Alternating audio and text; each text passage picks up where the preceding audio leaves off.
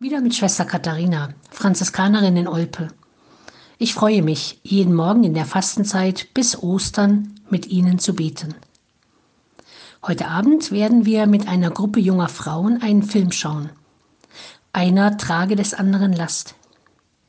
Dieser ist 1987 von der DEFA in der DDR gedreht worden und hat eine sehr spannende Thematik. Er handelt in den 50er Jahren in der frühen DDR in einem privaten Sanatorium. Ein sehr überzeugter junger Volkspolizeioffizier und ein evangelischer Vikar leiden beide an Lungentuberkulose und müssen sich im Sanatorium ein Zimmer teilen. Und da der eine ein Stalin-Bild übers Bett hängt und der andere ein Jesus-Bild, der eine beim Rasieren ein feste Burg ist unser Gott und der andere die Internationale schmettert, ist der Konflikt und das kommende Drama vorprogrammiert. Sie verlangen beim Chefarzt jeweils ein Einzelzimmer. Aber dieser alte Herr hat eine klare Meinung.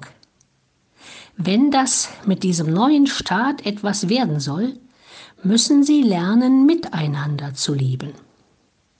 Und das tun sie dann auch und lernen sich und ihre verschiedenen Denk- und Glaubensrichtungen kennen. Und sie merken dann auch, dass sie in vielen Dingen des Lebens gar nicht so weit auseinander liegen. In ihrem Engagement für Menschen, wenn es um die Liebe zu einer todkranken jungen Frau geht, um Schmerz, Leid, Tod und Trauer, um Hoffnung und Sehnsucht. Und es geht um die Suche nach der Wahrheit und wo man sie finden könnte. In der Bibel oder im Kapital von Marx, im eigenen Herzen oder in der Auseinandersetzung mit den Mitmenschen.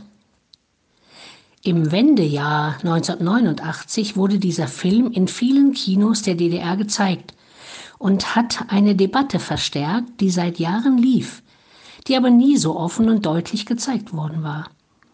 Was hält unsere Gesellschaft eigentlich zusammen? Woraus leben wir?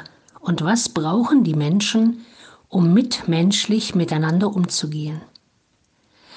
Einer trage des anderen Last, der Titel des Films, ist eine der Grundforderungen des christlichen Lebens. Für jede und jeden von uns, jeden Tag.